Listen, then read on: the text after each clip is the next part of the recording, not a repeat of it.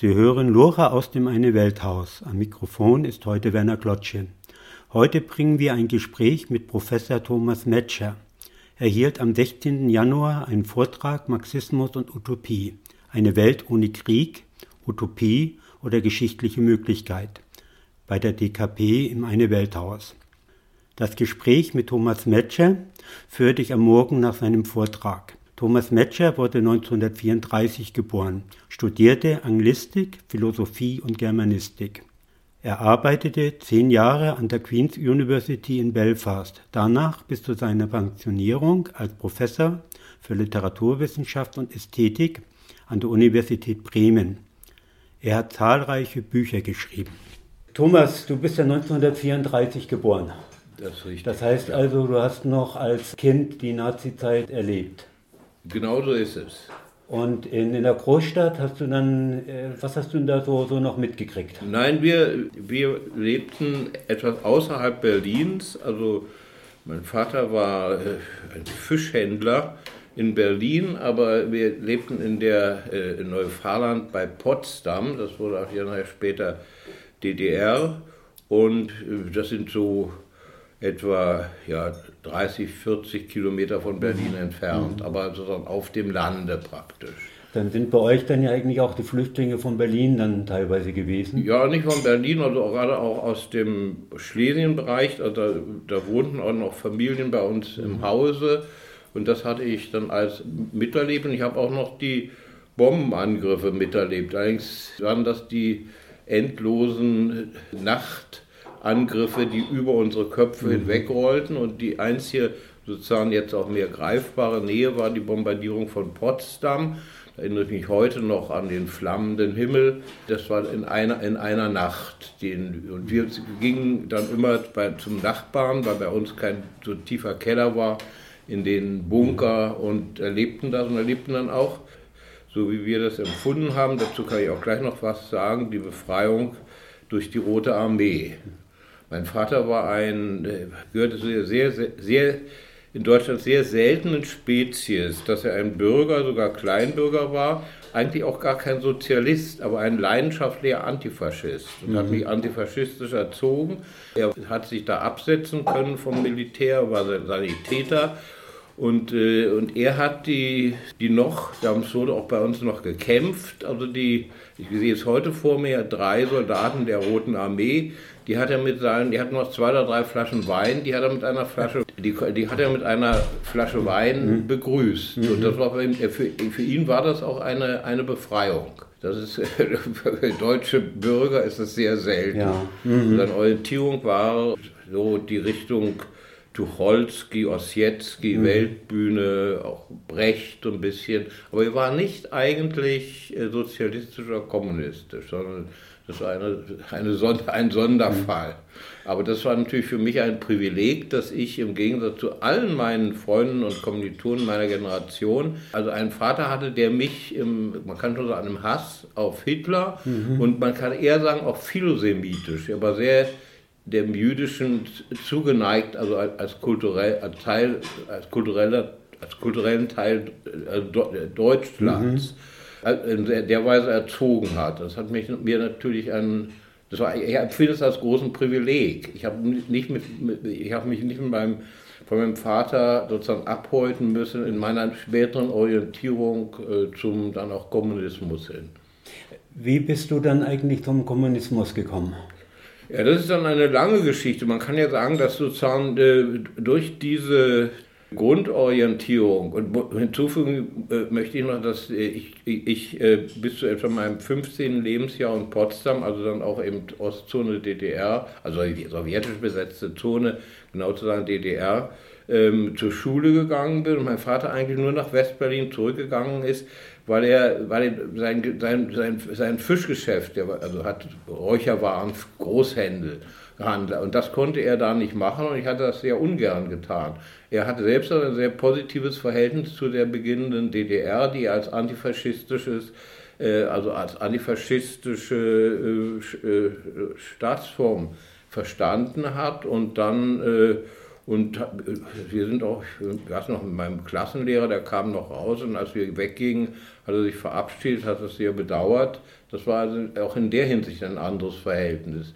Also da, so bin ich dann nach Westberlin mhm. zur Schule gegangen mhm. und das war zunächst einmal ein, für mich fast ein pädagogischer Schock, also Kulturschock, weil das Niveau dessen, was ich also in, in, in Potsdam gelernt hatte, verglichen mit dem, was ich, was ich dann in Westberlin vor, äh, vorfand, äh, gravierend war. Als ich dann nachher äh, etwa im, im, äh, im, Deutschunterricht das Spezial, also, dann, also irgendein Spezialgebiet bearbeiten sollte, wie das so üblich ist. Da habe ich dann also Tucholsky äh, nehmen wollen und davon hat mein damaliger Deutschlehrer gesagt, ein Herr Dr. Gewande, er sei in meiner Erinnerung unvergessen. Er war schließlich einfach alter Nazis. Mit Tucholsky gehen sie auch rüber über die Mauer zu Ulbricht. Das war Tucholsky. Und die konnte Tucholsky in der, in der Diesterweg-Oberschule in, in Berlin-Wedding nicht machen. Aber das nur ein Beispiel. So bin ich dann, so hat sich das graduell entwickelt und für mich war dann der erste entscheidende, äh, jetzt auch Politisierungsschritt von meiner Person her, das war eigentlich der Anti-Atom-Kongress äh, 1958 in Berlin. Und dort hat auch Günther Anders eine große Rolle gespielt. Und, und, und da habe ich auch den Wolfgang Fritz Haug kennengelernt. Wir, damals, wir waren damals sehr eng befreundet. Und, und ich habe dann mitgearbeitet an der Gründung des Argument. Und so hat sich das eigentlich, so, wenn man so will, graduell und ohne eigentlich große dramatische, großen dramatischen Sprung also ziemlich konsequent zu einer schließlich kommunistischen Position hingearbeitet. Das war ja aber auch die Zeit, wo ja die Kommunistenverfolgung in äh, KPD-Verbot war. ja, ja, klar. Und, und, also, und wie gesagt, durch meinen, in der Hinsicht durch meinen Vater unterstützt der immer, also der, der zum Beispiel auch die Mauer verteidigt hat. Der war ein echter Berliner und hat mit den Leuten sich da rumgestritten. Er sagt, was soll der Ulbricht denn machen? Soll er die ganzen Nazis bei sich reinlassen? Ich höre noch, wie mein Vater war, war ein bisschen cholerisch.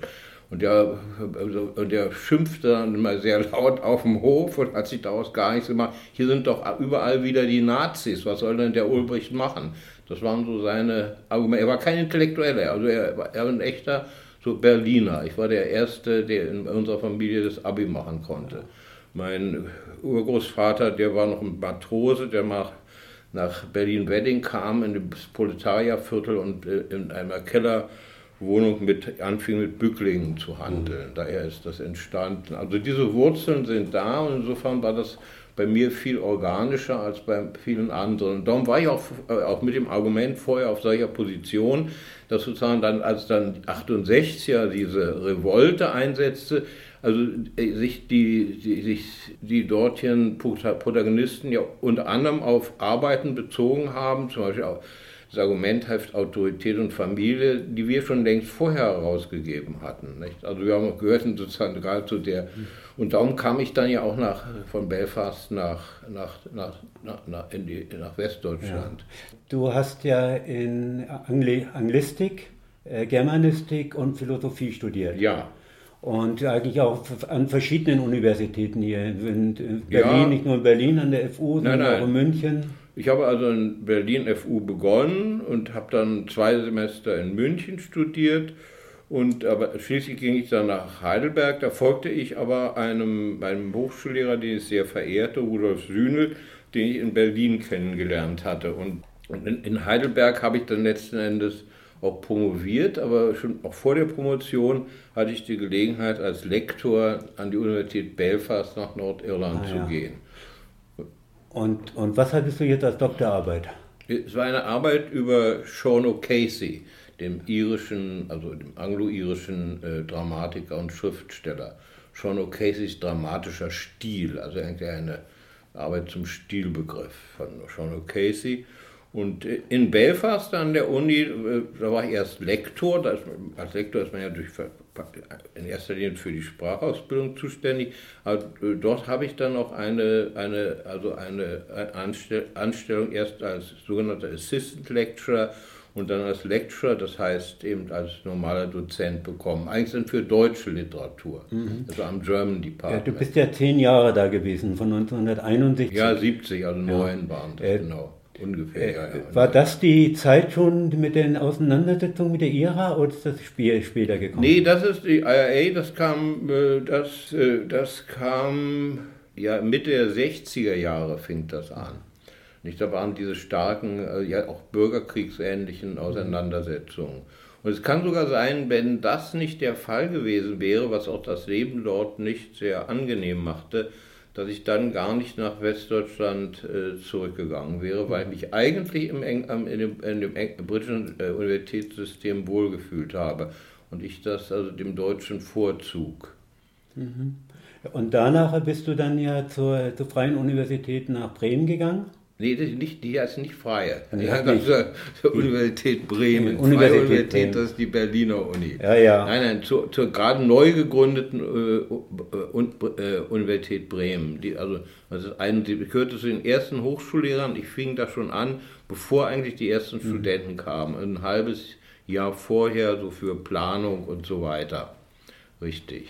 Da dort setzte dann aber, das ist vielleicht auch noch ganz interessant zu erwähnen, da gab es natürlich in den ersten Jahren große Auseinandersetzungen zwischen den sich sehr stark bekämpfenden linken Gruppen. Nicht mit dem, also da wurde ich als sozusagen, ja, ich war dann ja schon DKP orientiert und bin dann auch äh, recht bald in die DKP eingetreten. Ähm, und da waren wir ja geradezu Revisionisten gegenüber den die sich da als maoistisch und äh, KBV und KBW und wie sie alle hießen, die waren ja alle viel revolutionärer als wir. Und, äh, und das war teilweise nicht erfreulich. Das, waren, äh, also das war die ersten Jahre tatsächlich schwierig zu arbeiten. Und das ging dann, als man dann eine kleine Gruppe vom MSDP Spartakus sich da sammelte, die war zuerst gar nicht da, und äh, dann hat sich das so allmählich, äh, hat sich dann so die politische Vernunft auch der Linken durchgesetzt. Weiter geht es mit dem Gespräch von Professor Thomas Metscher. Er ist Autor von Utopie oder die Konstruktion des geschichtlich Möglichen, erschienen im Buch Wovon wir träumen müssen. Gehen wir mal als, als nächstes so, so zu der Utopie, um was es jetzt eigentlich jetzt gehen sollte. Da gibt es ein Buch von Hermann äh, Kopp, das ist der Herausgeber, und das heißt, wovon wir träumen müssen. Marxismus und Utopie. Und das, was mir natürlich als erstes aufgefallen ist, dass es heißt, wovon nicht, dass es, ähm, das heißt nicht, wovon wir träumen, sondern es heißt, wovon wir träumen müssen. Also wenn man jetzt das Müssen wieder sieht, dann hat man einfach dieses Gefühl von Zwang, von Pflicht und ähm, Traum und, und Zwang und Pflicht passt eigentlich nicht, nicht zusammen. Ja, das ist völlig richtig. Aber ich bin für, das, für den Titel dieses Buchs auch nicht verantwortlich oder zuständig. Und ich habe ehrlich gesagt noch nicht darüber nachgedacht. Das ist doch, glaube ich, ein Lenin-Zitat, wenn ich mich recht erinnere. Nicht? Stimmt doch. Ist da drin. Ich muss selbst mal nachgucken. Äh, und ich glaube, dieses Träumen müssen, das ist ja eine Übersetzung. Das heißt eher wahrscheinlich, worüber wir träumen sollten. Oder wir müssen höchstens im Sinne, der, der Traum ist auch notwendig, äh, für uns ist es auch notwendig, nicht nur sozusagen die, die rein mit den Fakten, die, dem Gegebenen, dem, was unmittelbar da ist, also geradezu positivistisch abzufinden, sondern äh, wir, wir sollten auch träumen, wir müssen eigentlich auch von etwas träumen, was noch nicht gegeben ist, sondern vielleicht erst kommt. Also eine Öffnung nach vorn. So ein bisschen kann man das ja auch im Sinne fast von Ernst Bloch auch sehen. Also äh, so in diese Richtung würde ich das sehen. Ich glaube jetzt nicht, dass das der, der Zwang ist, Genossen, jetzt müsst ihr jetzt mal zehn Minuten träumen oder so wie auf zum Gebet, jetzt auf zum Traum. Äh, also so hat das also äh, Lenin ganz sicher nicht gemeint. sondern, sondern es ist auch, aber es ist nicht eine große Beliebigkeit. Es gehört eigentlich dazu, auch vorauszuträumen äh, in bestimmten Situationen auf einer Grundlage, nicht zu spinnen, aber auch uns zu erweitern in unserem in unserem geistig-politischen Horizont, also so etwas wie vielleicht auch zukünftiges Leben uns auszudenken, so in diesem Sinne. Aber im Sinne eines Zwangs ist es bestimmt ich, nicht Ich gemeint. denke nur, dass ähm, äh, Kommunismus oder Marxismus in, bei vielen Leuten auch mit, mit, mit Zwang zu tun hat. Also eine Entwicklung, die zwangsläufig läuft oder sowas. Oder äh, Leute werden gezwungen, irgendwo was, was zu tun. Das ist einfach diese äh, das, was man eigentlich bei uns in der äh, Bevölkerung ähm, oft mit Kommunismus oder mit Marxismus verbindet. Und deswegen ist mir eigentlich so aufgefallen. Nee, doch, also ich finde gut, dass du das sagst. Das ist, mir, das kann man, es ist darum ist wichtig, dass man das klärt. Da kann man kann das gleich auch wieder so, aha, die kommen sogar an und befehlen ja sogar, dass die sogar träumen müssen. Ja, noch schlimmer, als man das bisher wusste. Äh, ich meine, doch, ist es schon richtig, dass du das sagst, aber das ist ganz sicher so dann auch nicht gemeint. Und die, und die Vorstellung des Zwangs ist, äh, ja, darüber könnte man vielleicht auch noch sprechen. Also das ist, das ist ja ein, das ist ja irgendwo dann ähm, ein Problem. Äh, und sicher gab es auch Situationen in der Vergangenheit, wo so etwas wie ein gewisser Zwangscharakter da ist, den wir vielleicht auch in der Zukunft nicht so gerne mehr haben wollten. Na, mir ist es halt so aufgefallen, wir hatten mal äh, eine Streikvorbereitung bei der IG Metall und hatten dann eine VK-Sitzung und uns getroffen und dann habe ich mal gezählt, innerhalb von einer halben Stunde hat der äh, letzten Endes äh, der Verantwortliche 34 Mal äh, ihr müsst gesagt. Ja, ja. Das heißt also, es, allmählich stellen sich dann bei mir sämtliche Haare auf. Das ist eine, eine, man will ja was verändern, das soll ja, ja, eigentlich auch Spaß machen. Das ist einfach, wenn man das ja, mit. Zwang verbindet, dann läuft das Nein, du hast vollkommen Richtung. recht, dass du darauf aufmerksam bist. Also, dass, dass, dass, man, dass, dass man auch dem gegenüber eine gewisse sagen wir mal, äh, Sensibilität oder also Empfindlichkeit entwickelt, ist berechtigt. Dann muss man auch äh, sehr, sehr genau darauf achten. Dass, äh, also, also ich stimme dem zu. Das, aber gesagt, ich, ich, glaube nicht, dass das in diesem Sinne so gemeint ist. Ich bin sogar sicher, dass es so nicht gemeint Naja, du bist, bist ja Linguist und äh, du gehst ja auch mit, mit, mit Sprache. Ja, ja, genau. Deswegen dachte ich eigentlich, ist das vielleicht gar nicht so. Ja, nee, ist ne? gut. Äh, ja. Good question, wie man in England bis Irland sagt. Wenn man Marx denkt, dann denkt man ja eigentlich eher an das Kapital. Wenn es was Schwieriges zu lesen gibt, dann ist es eigentlich die, die drei Bände von Kapital. Wie kommt man, wenn man Germanist ist und sich mit Literatur beschäftigt? Also ich sage ja, für mich ist das eines der schwierigsten Bücher, die man überhaupt lesen kann. Das ist sicher richtig. Und die Frühsozialisten sind natürlich viel erfreulicher zu lesen und die sind auch teilweise viel, viel flüssiger geschrieben. Oder täusche ich mich da? Nein, das ist, das ist schon, das ist richtig. Sie, äh, sie sind ja in vieler Hinsicht auch dann noch nicht strenge Wissenschaft.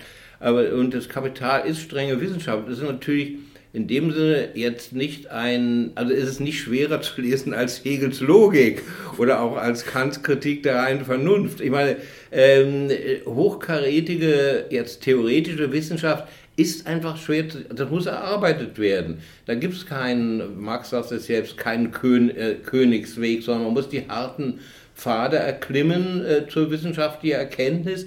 Und äh, äh notwendig besteht ja äh, darin, äh, sondern eben die Klarheit des Ausdrucks, dass man sowohl Klarheit als auch äh, die Komplexität, das sind ja oft hochkomplexe Sachverhalte, die zergliedert werden müssen und gleichzeitig auch wieder in einen Zusammenhang äh, gestellt werden müssen. Und das erfordert dann doch eine, jetzt auch theoretisch begriffliche äh, Schwierigkeit äh, dann, das, also dann auch bei, bei der Lektüre.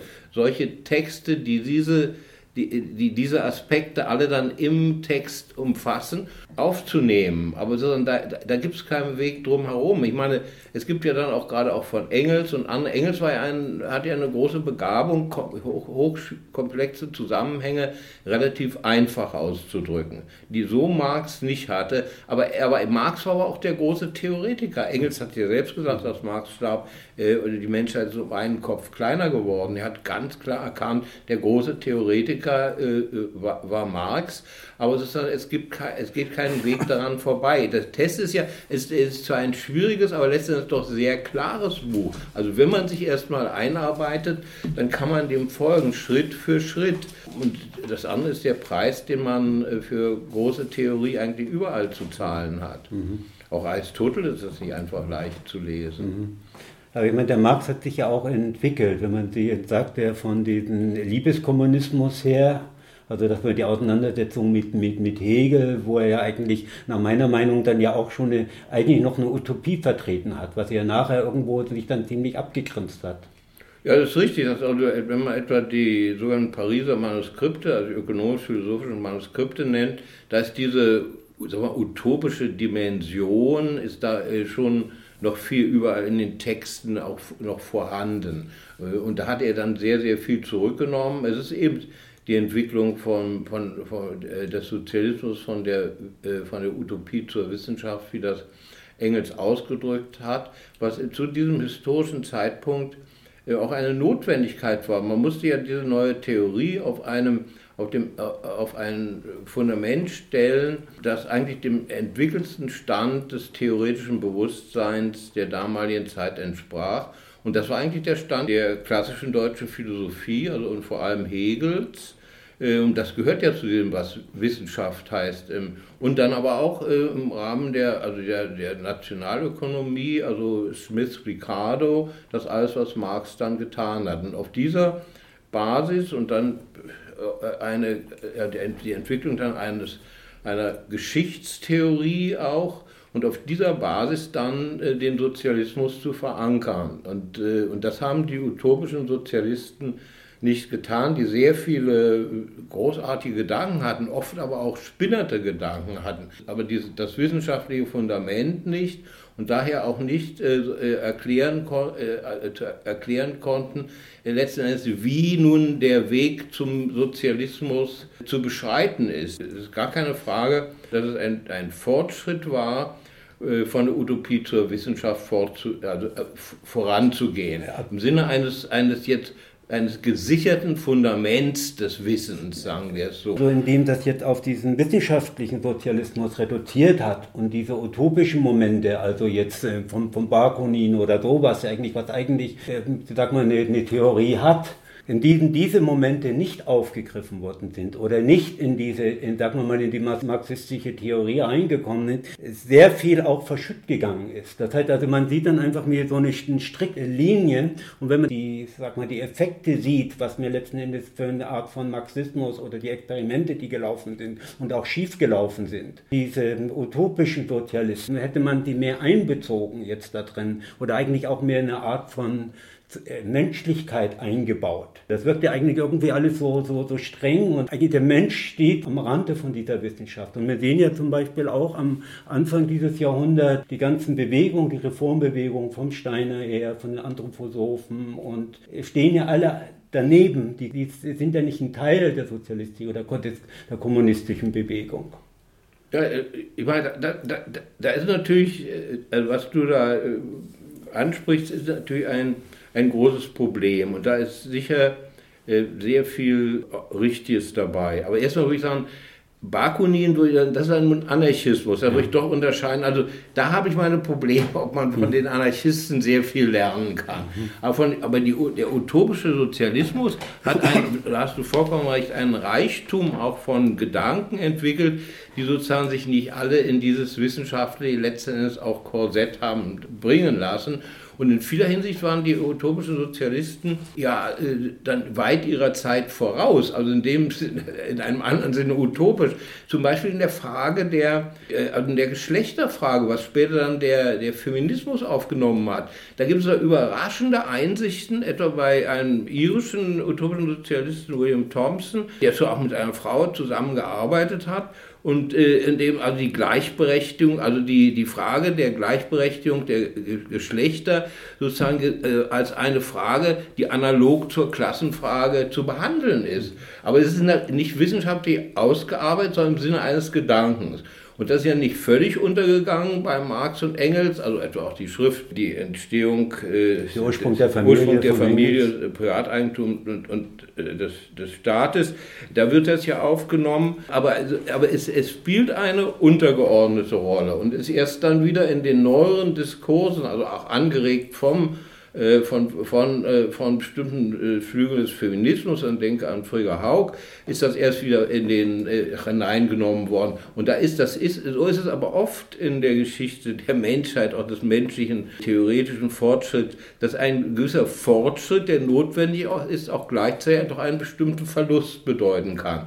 Und, und ich muss, würde auch sagen, das, was du auch angesprochen hast, auch diese ist ja auch im Moment der ja auch der Fantasie, das ist dann sehr stark die Dämo der Domäne der Kunst geworden und auch der Kunst, die sich dann sozialistisch verstand, die ja dann sehr viel aufgenommen hat. Also im Grunde ist es auch, also mein Konzept von, von Marxismus besteht ja darin, dass in gewisser Weise die die Kunst, ob man sagen gleichberechtigt, weiß ich nicht, aber auf gleicher Ebene, also eine, also eine gleich zentrale Rolle spielen sollte, also genau Kunst und Wissenschaft als Doppelrolle bei der Entwicklung dieser Theorie. Und derjenige, der das nun auch wirklich in, meine ich, geradezu klassischer Form formuliert hat, ist Peter Weiß in der Ästhetik des Widerstands. Das ist die große Leistung der, der Ästhetik des Widerstands in der Geschichte des Marxismus, auch als Theorie. Das ist gewissermaßen die Dimension der Kunst, die diese Seite dann äh, auch abdeckt, in den Marxismus einbringt.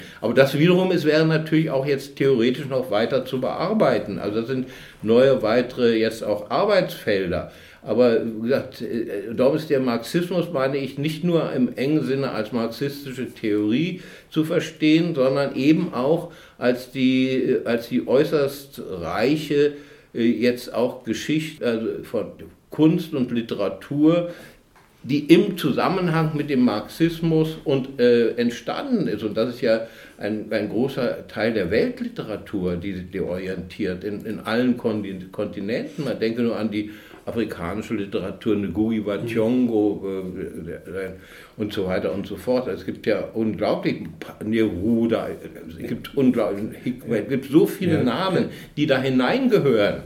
Äh, und für die, äh, äh, und ich glaube, das ist auch im Sinne der Klassiker gesprochen, die ja der Kunst eine sehr hohe Funktion zuordneten und während sozusagen in dem allgemeinen Bewusstsein eigentlich Marxismus immer wieder nur auf dieses theoretische und vor allem dieses wissenschaftliche theoretische äh, reduziert wird. Und das ist eine Verengung. Also mit meinen kleinen geistigen Mitteln, die ich habe, ich habe dazu ja auch geschrieben, versuche ich immer etwas in, in dem entgegenzusteuern und das ja und, äh, und auch die Kunst dort hineinzubringen, die dann allerdings auch die auch die ja, das Organon ist um so etwas wie Zukunft, um Utopie zu begreifen in Form der Kunst. Wir haben ja äh, nach der russischen Revolution die russische Avantgarde, die eigentlich eine, ganz große Rolle gespielt hat. Also jetzt die ganze Aufbruchphase, also von Bauten bis Bildern und so. Ja, ja. Und das ist ja ja, eine utopische Kunst gewesen. Und ist dann natürlich unter, unter Stalin dann ziemlich schnell den Bach runtergegangen. Und wenn man jetzt äh, die Diskussion über die Kunst in der DDR sieht, entspricht eigentlich nicht den Anspruch, den man jetzt bei uns hat. Siehst du das auch so? Oder nee, das, äh, das, ist, das, ist, viel, viel äh, differenzierter zu sehen. Es ist ganz sicher richtig, dass also gerade was jetzt die russische Avantgarde angeht, dass da in vielen, also dann unter Stalin, also einen, einen, einen Rückschritt gab, dass ja vieles dann, ähm, wie soll man sagen, mundtot gemacht worden. Das ist ein doppeldeutsches Wort. Also es, aber andererseits, man, davon, man muss auch das sehr differenziert sehen, äh, nicht nur. Man, man, nehmen wir doch nur Beispiele. Einer der am meisten gespielten modernen Komponisten ist Dimitri Schostakowitsch, der auch zu der Avantgarde gehörte aber seine großen Werke sind auch teilweise auch in der Stalin-Ära geschrieben worden, mit großen Schwierigkeiten. Er hatte äh, oft sehr große Schwierigkeiten, das ist klar, aber dennoch, er hat sie geschrieben und durchgehalten und, und ich meine, er ist eine der großen äh, Kommunistenfiguren des, des, des 20. Jahrhunderts. Auch Prokofjew, sehr viele andere, auch in der Literatur. Man hat leider bestimmte, also auch mehr die experimentellen und auch formellen, formalistische Experimente, das gehört ja auch zur Kunst, das wurde, äh, das wurde äh, da äh, zurückgenommen um nicht zu sagen auch, zu, auch unterdrückt. Es gab ja auch physische eine physische sag mal, Gefährdung dieser Künstler. Das ist ja alles eine sehr dunkle Geschichte. Ähm, aber es gab auch es gab eine große Literatur in der Sowjetunion. Man nimmt auch nur Scholochow. Scholochow war ein hoch angesehener, auch unter Stalin.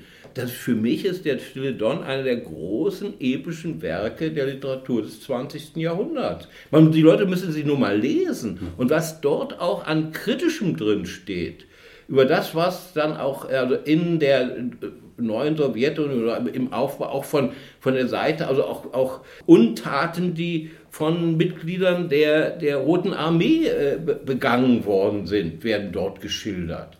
Das, war, ist ein, das war, geht ja so weit, dass, dass es Leute gegeben hat, damals sagten, das kann ja gar nicht äh, von diesem Scholochow geschrieben worden sein. Das sind im Grunde Aufzeichnungen irgendeines eines weißgardistischen Offiziers, den man dann hervorkramte. Denn so etwas kann ja ein Kommunist gar nicht schreiben. Aber es, es ist natürlich Unsinn. Das hat ja Scholochow geschrieben und, der, und, und es wurde auch dort als großes Buch anerkannt. Also das darf man auch, man muss bei alle Seiten, sowohl das, was an Repressionen, die teilweise schlimm waren, und äh, das wissen wir ja, gab, aber auch, äh, das, das darf jetzt nicht sozusagen alles andere da untergebuttert werden. Es war, und es, ich habe mich ziemlich viel mit der sowjetischen Literatur mhm. befasst, also alles, was in also meist, also äh, DDR wurde ja viel übersetzt, ich habe viel gelesen. Das ist eine sehr, sehr bedeutende Literatur, äh, die da entstand. Auch die DDR-Literatur ist sehr, sehr stark gewesen. Ähm, also, äh, ich meine, auch die bildende Kunst in der DDR. Ich meine, das ist, das ist, das hat Weltniveau. Und wenn man den Willi Sitte äh, äh, liest, also die, gerade die, diese, dieses Erinnerungsbuch, das, ist also ein Buch, was ich jedem nur empfehlen kann, weil mit solcher äh, Integrität und äh, Ehrlichkeit auch die Schwierigkeiten äh, beschreibt, die am, am Anfang da waren, die er auch am Anfang hatte und wie aber dann doch er und die Seinen sich durchgesetzt haben. Nicht? Also das ist sehr, sehr komplex, aber es ist auch äh, bedeutende Kunst in diesen sozialistischen Ländern entstanden. Weiter geht es mit dem Gespräch mit Professor Thomas Metscher. Er ist Autor von Utopie oder die Konstruktion des gesellschaftlich Möglichen. Ich denke, wir haben ja als Linke oder als Kommunist dieses Trauma Stalin. Und das ist ja eigentlich für die ganze linke Bewegung ein richtiges gehendes Trauma dass man sagen kann, es gibt ein Weltbild, ein Menschenbild, die, die eigentlich äh, Marxisten oder Kommunisten eigentlich haben. Und dieses Weltbild wird mit Füßen getreten. Und das ist, wo, wo die eigentlich die ganze linke Bewegung irgendwo noch dran krankt. Ich bin mir eigentlich auch nicht ganz sicher, diese Aufarbeitungsphase ist in Frankreich ja ganz anders gelaufen als in Deutschland und wahrscheinlich in Belfast oder in Irland auch anders. Ja, auch diese Verbindungen einfach eine andere sind. Ja, teilweise läuft die auch noch also mit dem Buch von, von Losordo, was ich eigentlich bisher bin ich noch nicht dazu gekommen, das zu lesen. Das schafft eben nicht alles. Ähm, ich bin mir nicht sicher, ob die, also ich glaube nicht, dass die Aufarbeitungsphase schon beendet ist. Also wir haben jetzt ein bisschen mehr Grundlagen. Meine eigene Orientierung ist ja eher äh, so, ich meine, wie gesagt, äh, ich, ich, kann mich mit allem nicht befassen, ich kann, äh, meine Lesezeit ist beschränkt, ja. Äh, dass ich sehr orientiert bin an dem Stalienbild, was der äh, Konstantin, Konstantin Simonov in der großen Trilogie vom, vom Vaterländischen Krieg schreibt. Denn Simonov ist ja eben ein sozialistischer Schriftsteller, also der den Krieg selbst mitgemacht hat ein Kommunist von allerhöchster Integrität und der diese äußerste Widersprüchlichkeit dieser Stalin-Figur äh, jetzt also schriftstellerisch beschreibt. Und das scheint mir sehr, sehr, sehr einleuchtend zu sein.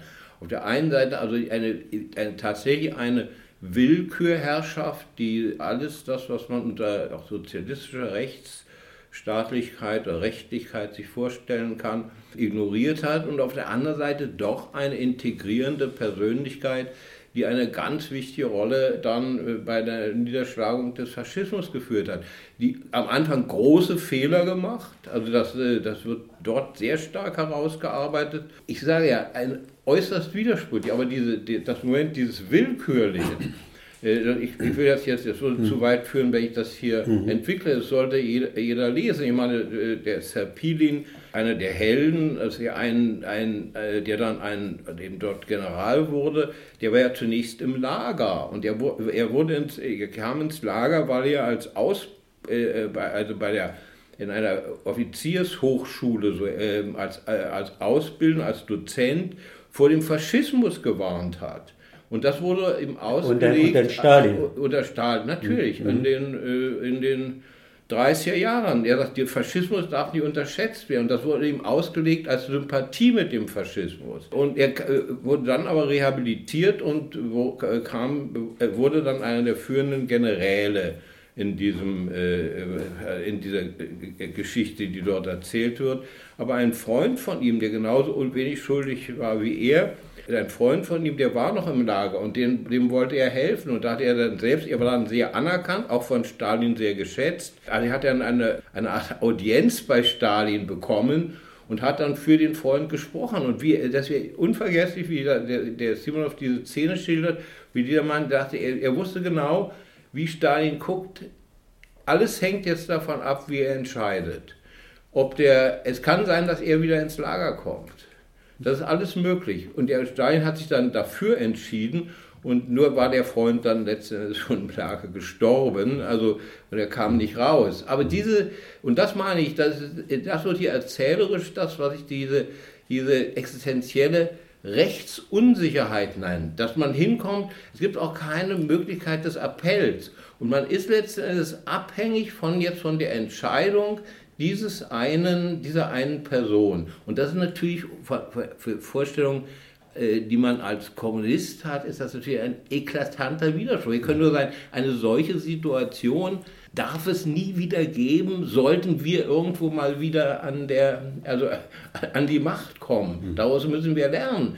Man kann, es ist auch, es ist ja, Stalin ist kein Dämon. Man kann ja auch, die, dort habe ich das ja auch mit dem Lesolo mitgekriegt, sehr gut die Situation schildern, die dann hinführt, dass sowas möglich ist. Das ist ja nicht plötzlich vom Himmel gefallen oder so, ja. oder, äh, sondern das sind äh, schon historisch erklärbare Umstände, dass das geschehen ist, aber trotzdem müssen wir sagen, äh, es darf sich nicht wiederholen. Und nach, wo wir das jetzt wissen, auch wenn es können ja auch in der Zukunft wieder sehr schwierige Situationen sein und da, da darf bestimmte Dinge nicht geschehen. Weil ich als großes äh, Gegenbeispiel würde ich sagen, ist, ist Kuba.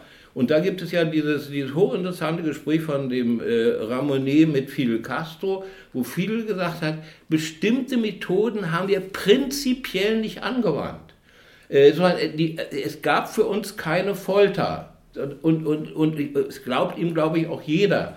Also bestimmte Waren, das war erstmal eine Frage des Prinzips und zweitens auch eine pragmatische Frage, das bringt gar nichts. Also gefolterte Erständnisse Geständnisse.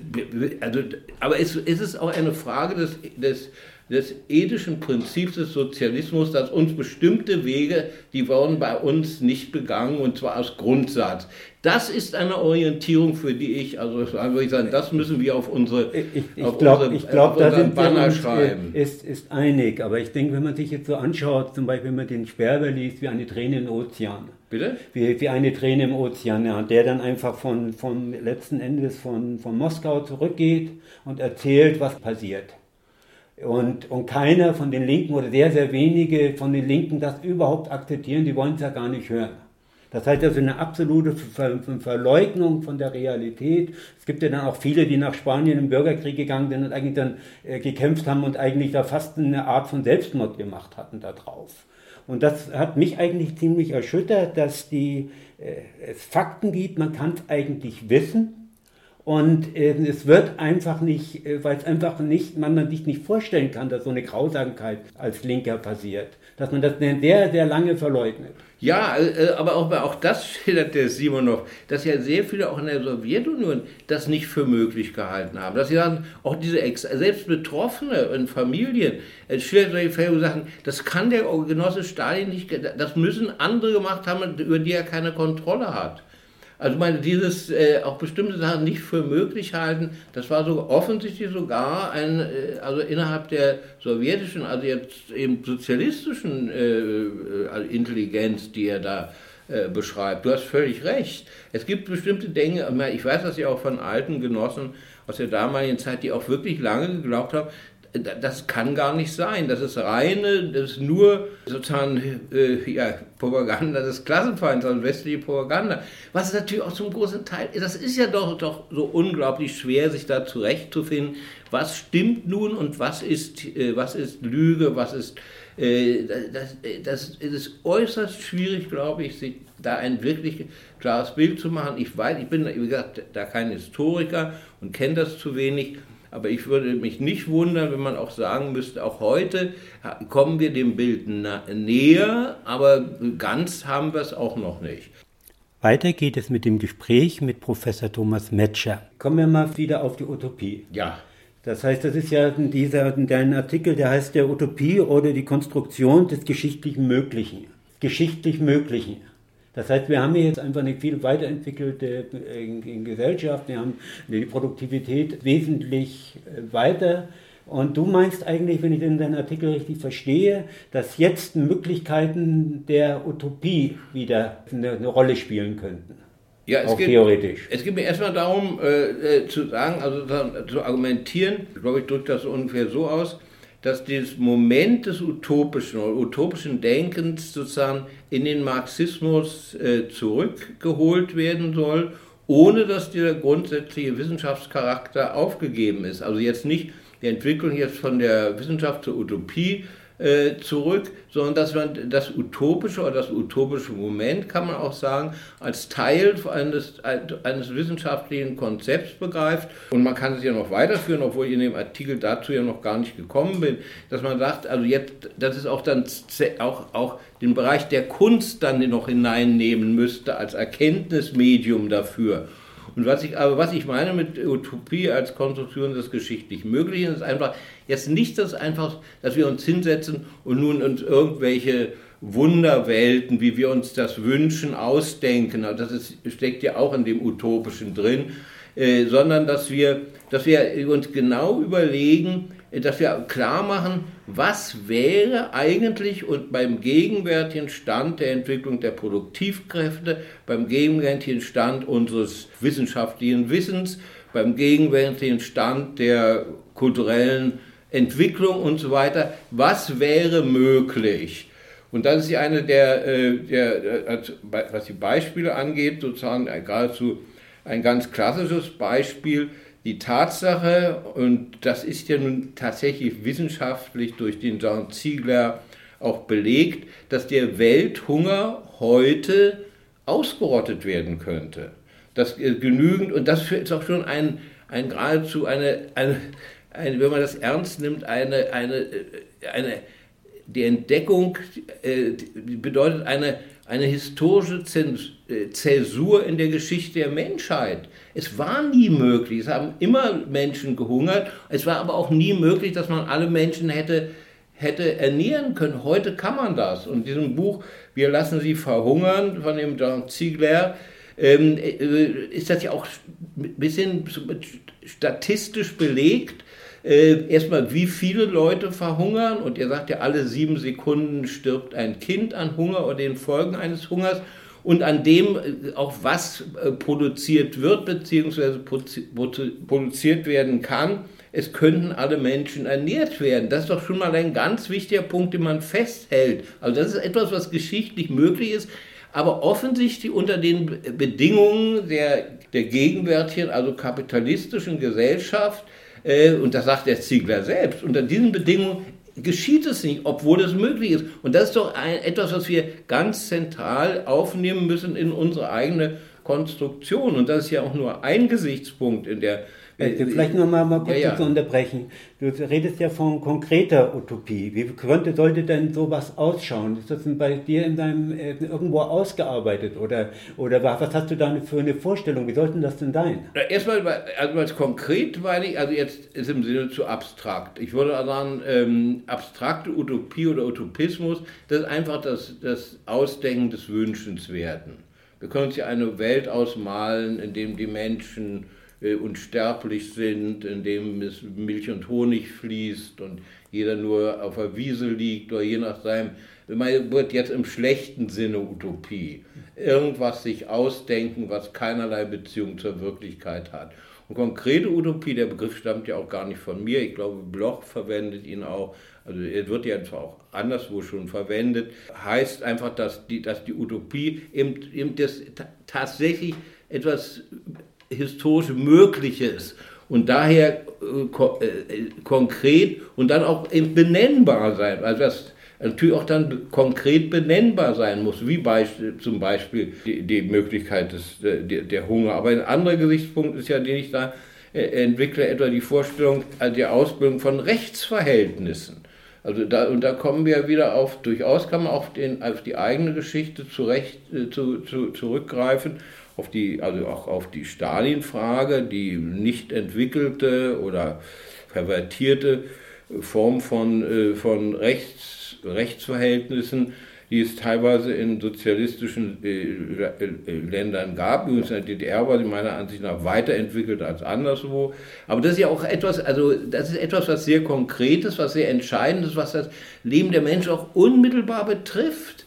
In den meisten Ländern dieser Erde äh, bist du nicht sicher, wenn du auf die Straße, ob nicht die plötzlich du ins Polizei waren, äh, also in, in Polizeigewahrsam, Polizeigewahrsam ja genommen wird und du weißt gar nicht mal, ob du da rauskommst. Ja, ja. Es gibt also, bei, man guckt sich doch mal real diese Verhältnisse an. Ich meine, selbst äh, da, da, bei uns in der, in der Bundesrepublik äh, haben wir ja wenigstens noch eine gewisse Rechtssicherheit obwohl die ja auch äh, gefährdet ist. Wir haben so viele Fälle, gerade auch äh, von jetzt Widerstandskämpfern, also gegen, in Sachsen gegen gegen den Faschismus, die in einer Weise behandelt worden sind, die so, äh, gar nicht politisch, nur den Fall Mollert. Ja. Stell dir vor, da wird ein Mann einfach jahrelang in ein, äh, ein und wenn ich da sich dann ein bisschen was gerührt hätte und äh, eine der wenigen guten Sachen, die dann auch meinetwegen an der Süddeutsche Zeitung beteiligt war, dann würde dieser arme Kerl immer noch, und schlimmer als Knast sind diese, meine, das sind, also ich will sagen, selbst bei uns, gibt es Zonen, äh, die, die, die nicht in einem äh, normativen Sinne ähm, rechts, äh, also rechtsstaatlich sind. Und in den USA kann man auch gar nicht davon reden. Also das ist ein, ein ganz und, und das ist so ein essentielles ähm, Gut für Menschen, zumindest diese Sicherheit zu haben, die nicht mal gegeben ist. Also darum, äh, äh konkrete Utopie hieße, die Ausbildung von, und diese müssten ja eigentlich möglich sein, von Rechtsverhältnissen, äh, die, die, die, die diese Sicherheit den Menschen gibt, äh, dass sie nicht äh, verschwinden, missbraucht werden und so weiter. Und dass, wenn ihnen Unrecht getan wird, dass, auch, dass sie auch die Möglichkeit haben, also bei uns ist es auch schon so, Leute, die, die wenig Geld haben, die können sich teilweise gar nicht leisten, zum Rechtsanwalt zu gehen. Woher, wie sollen sie denn den bezahlen? Also meine, äh, solche ganz banalen Sachen sind das teilweise. Also mit Utopie denkt man, ich habe ja auch große Konzepte dabei, auch indem man sie aufführe, aber es sind auch ganz alltägliche Sachen, über die, um die man sich dann kümmern muss und nur sagen kann, wir wollen das äh, so, so und so und so haben. Meine, der, die Frage des Krieges ist ja noch eine äh, sehr, ist ja noch eine sehr weiter gesteckte Frage, aber auch die, die Vorstellung, einer, einer Welt ohne Krieg gehört zu diesen, zu diesen äh, zu, zu solch einer utopischen Konstruktion. Weiter geht es mit dem Gespräch mit Professor Thomas Metscher. Er ist Autor von Utopie oder die Konstruktion des gesellschaftlich Möglichen. Die Iren sind ja eigentlich sehr, sehr, religiös und es gibt viele Gegenden der Welt, wie Religion eigentlich ja. das Wichtigste in ihr Leben ist das Verhältnis der Linken oder der Marxisten zur, zur Religion ist, denke ich, äh, sehr ähm, zwiespältig gewesen die ganze Zeit. Das das ist eben sehr richtig und auch sehr durchaus auch kont kontrovers. Ich meine, für Marx und Engels war, war die Religion eine bestimmte ideologische Form, die, also die, äh, die, Protestation, die Protestation gegen gegen ähm, reales Elend, aber eben eine illusionäre äh, Form. Also die waren ja vorher Brachianer und äh, Atheisten und so weiter. Aber äh, Marx und Engels haben nie daraus ein, jetzt ein Dogma gemacht, sondern sie haben die, die vorhandene Religion analysiert in ihrer Funktion. Und, äh, und, äh, und, äh, und, das wird, und sie gingen davon aus, dass sozusagen mit der sich entwickelnden und auch rational entwickelnden und wissenschaftlich orientierten Gesellschaft die Religion abstirbt. Aber die Situation war nun die, aus welchen Gründen auch immer, dass in bestimmten Ländern der Welt, und das war eben dann auch in Irland, wie du richtig sagst, ganz entscheidend, ein großer Teil dann auch der Arbeiterklasse religiös war. Und in der Situation war zum Beispiel auch Connolly. Also wenn du da angekommen wärst mit dem, was so schön heißt, wissenschaftlicher Atheismus, kein Begriff, der von Marx und Engels stammt, äh, ja, meine, gesagt, äh, er geht nach Haus. Und darum hat Connolly auch äh, klar erklärt, die, die Priorität haben Fragen der, ja, der gesellschaftlichen Orientierung, des Klassenkampfes und so weiter.